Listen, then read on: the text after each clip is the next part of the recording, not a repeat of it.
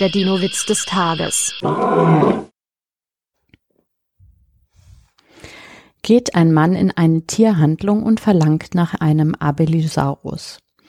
Der Händler hat nur noch einen da und sagt, der ist sehr zahm. Sie dürfen ihn nur niemals an die Nase fassen. Zu Hause ist dann auch alles ganz prima, bis der Mann eines Tages denkt, ich halt's nicht mehr aus, ich muss ihm an die Nase fassen. Er tut's und der Abelisaurus springt mit Gebrüll auf ihn los. Er rennt weg, Treppe rauf, Treppe runter, um den Wohnzimmertisch, um den Küchentisch.